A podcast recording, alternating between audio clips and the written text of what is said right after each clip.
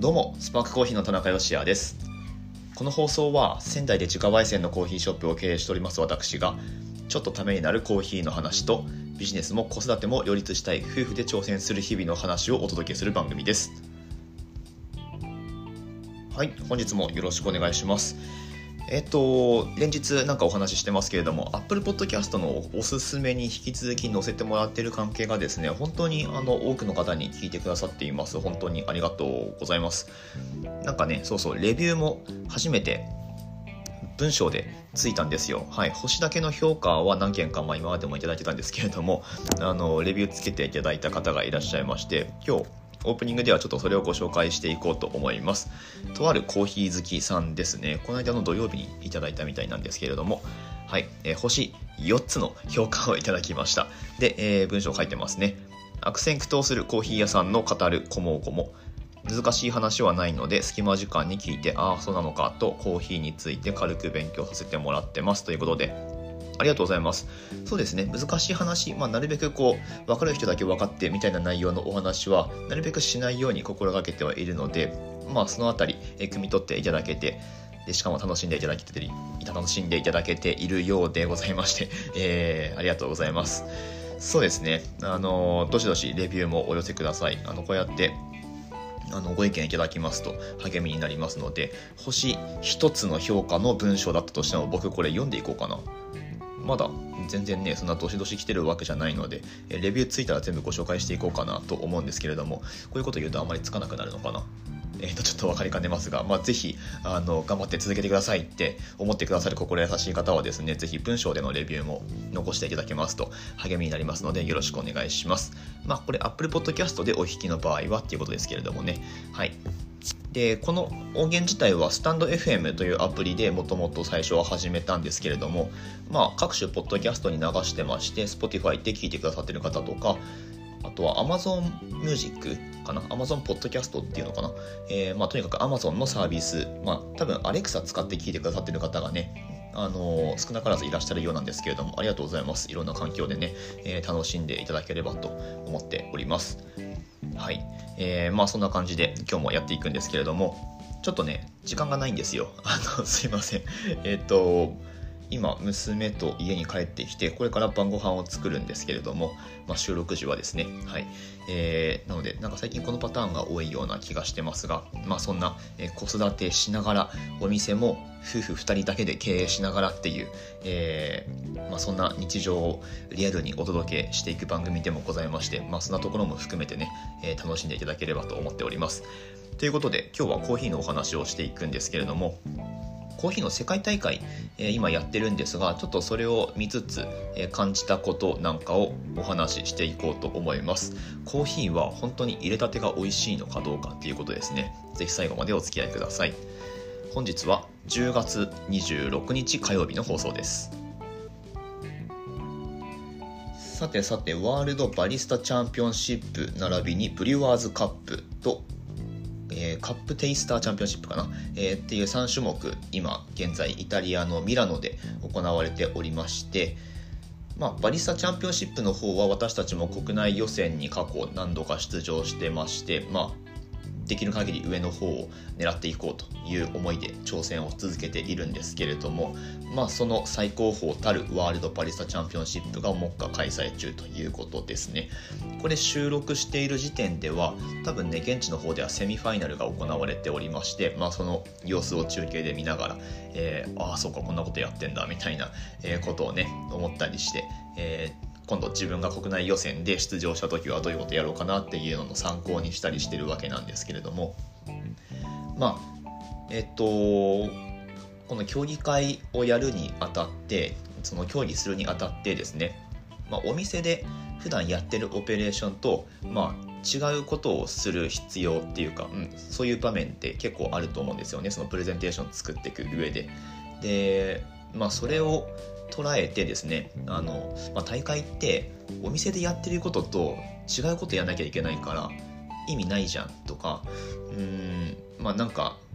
出る意味あんの？それみたいな。大会のためのそのオペレーションって何なんそれ？みたいな あのちょっと斜めから見る向きってまあなくはないし僕自身前はねそう思ってたんですよ。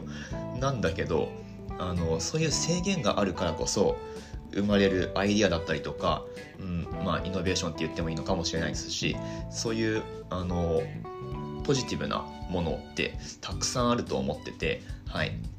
まあ、今日はそれにも通ずるお話なんですけれどもコーヒーって入れたてがいいっていうイメージあるじゃないですか。もうやっぱ入れたての美味しさってあるよねみたいな、うん、結構それがまあ一般的な、え、意識としてあると思うんですけれどもまあでも実はそうではなかったりします。はいまあ、これ本当に感じ方って主観が結構ね左右するものなので、まあ、一概には言えないんですけれどもまああの何て言うかその大会のじゃあそのルールの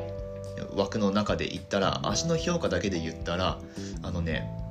コーヒーって、まあ、出来たてじゃない方が あの評価高くなったりするんですよ。はい、あの暑いとどうしてもその何て言うかこう味覚がぼやけちゃうんですよね。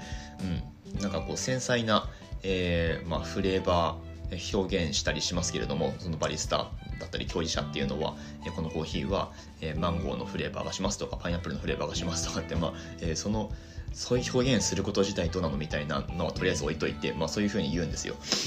で、まあ、それを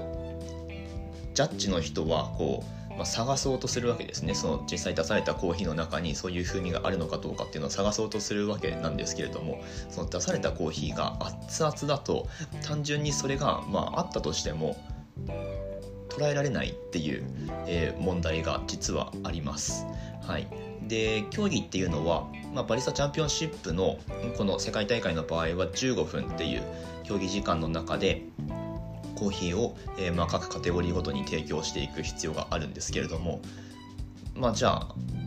その冷ます方が良いのであれば冷ます時間を取った方がいいわけですよねそのプレゼンの中で。なんだけどその15分の中でこうどのタイミングで抽出を終えてでそこから一旦置いておいて少し温度が下がったくらいでジャッジに提供するにはどういう組み立てでコーヒーをあの作っていこうかなとかあるいはうんとまあ、抽出自体はその熱々になっちゃうのはしょうがないからその後カップを冷やしておいたり、えー、もしくはなんかこ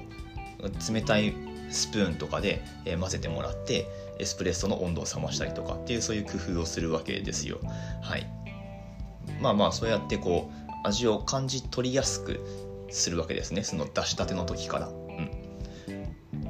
これあの普通にお店でやってる分には、まあ、熱々の状態でこう出したとしてもお客さんがそこに何分何十分ってもし居座るのであれば自然に冷めていくのでそれはいいんですけれどもその競技時間の中で、えー、ある程度温度帯を下げて提供するにはどうすればいいかみたいなことを工夫し始めるわけですよね。うんってすると、まあ、出し出したてその瞬間から、えー、美味しい状態でコーヒーを楽しんでもらえるっていうことにつながるわけです。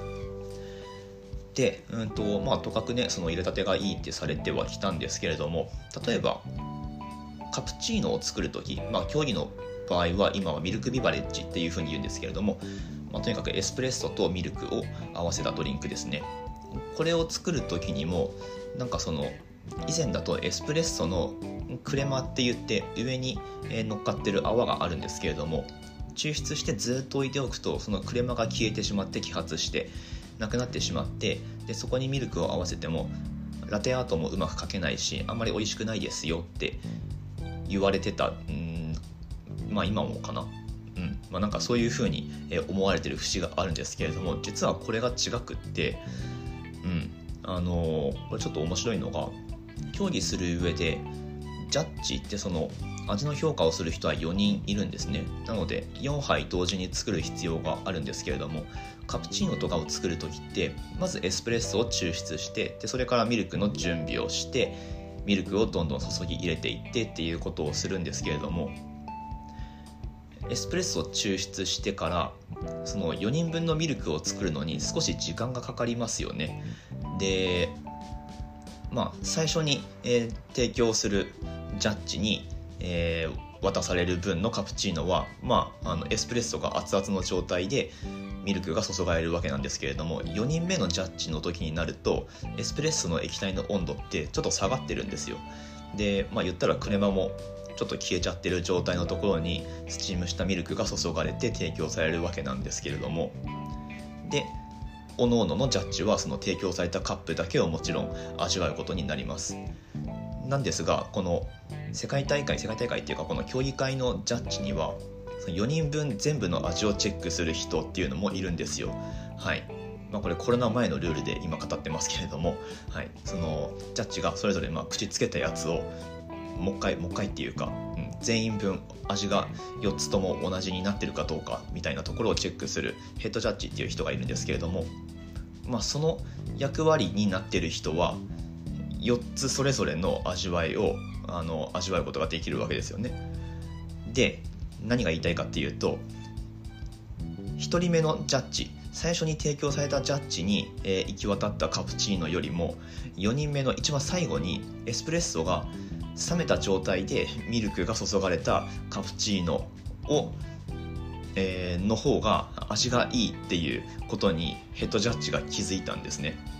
まあ、これ結構みんな言ってるんですよ。まあ、どういうことかっていうとなので抽出したてのエスプレッソにミルクを注ぐよりもやっぱりちょっと少し置いた方がいいっていう、うんまあ、そういうことなんですよ。で、えー、今回もまあそういうオペレーションというかルーティンに少しミルク用のミルクビバレッジ用のエスプレッソを冷ましておいておくっていうバリスタも多分何人かいたと思いますし、まあ、この辺りは本当に僕自身が競技する上であ、うん、これは絶対やった方がいいよなっていうふうに前々から思ってたことでもあったしあやっぱりそうやった方がいいんだっていうことが確認、え、できて、うん、なんかねあのすごいやっぱ見てるといろんな発見があるなっていうふうに思わされる日々でございますという、えー、今日はですねうんとごめんなさい。なんかあんまり難しい話をしないとか言っときながらもちゃんとバリスタチャンピオンシップの競技の少し突っ込んだお話になってしまったかもしれないんですけれどもまああの今行われているですね世界大会の様子を見つつコーヒーって本当に入れたての方がいいのかどうかっていうところを、えー、まあ、考えさせられますよねっていうことについてお話をいたしました。これねブリュワーズカップって言ってそのドリップの大会の場合だとまああのブリュワーズカップの方は確かコーヒーが熱い場合と少し冷めた場合っていう両方の温度帯でジャッジがそもそも、えー、味を評価するっていうことになってるはずでまあでもやっぱりそこでもいかに冷ますかみたいなところが結構ポイントになると思うんですよね。はい、なので、えー、もしねあのコーヒーって熱々のうちに飲みきんなきゃダメでしょっていう風な、えー、感じでもし捉えてる方がいらっしゃったら少し冷めたくらいの方がいい場合もあるっていうのをちょっとだけ頭に入れておいてください。はい、まあそんな感じで僕はなのでコーヒーはいつもマグカップに入れてま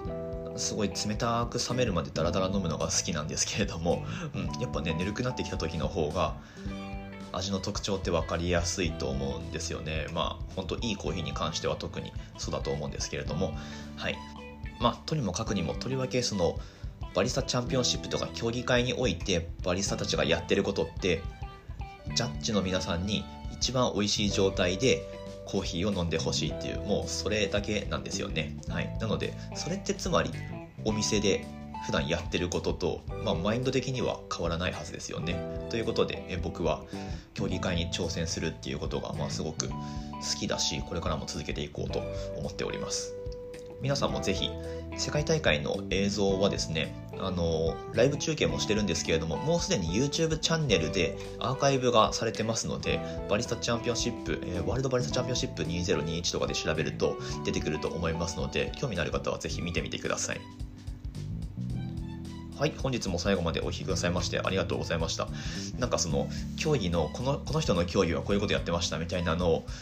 お話ししようかなとも思ったんですけれどもちょっとまだ情報が断片的すぎてまあ、チャンピオンが決まったりしていろいろ情報がまとまったりしたらまた一つそういうコンテンツも作って、えー、まあ、分かりやすく噛み砕いてお話ししてみようかと思うんですけれどもすいません。なんか今日はちょっと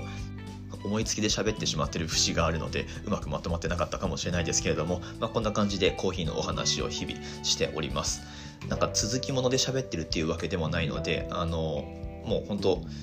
今日からとかなんか週に23本だけ聞くとか、まあ、そういう感じでも全然大丈夫だと思うのでなんか思い出した時に時間潰しにでも聞いてくだされば幸いです。私たちスパークコーヒーのオンラインストアは楽天市場に出店しておりましてこの放送の詳細欄のところからリンクが貼ってありますのでぜひぜひ覗いてみてください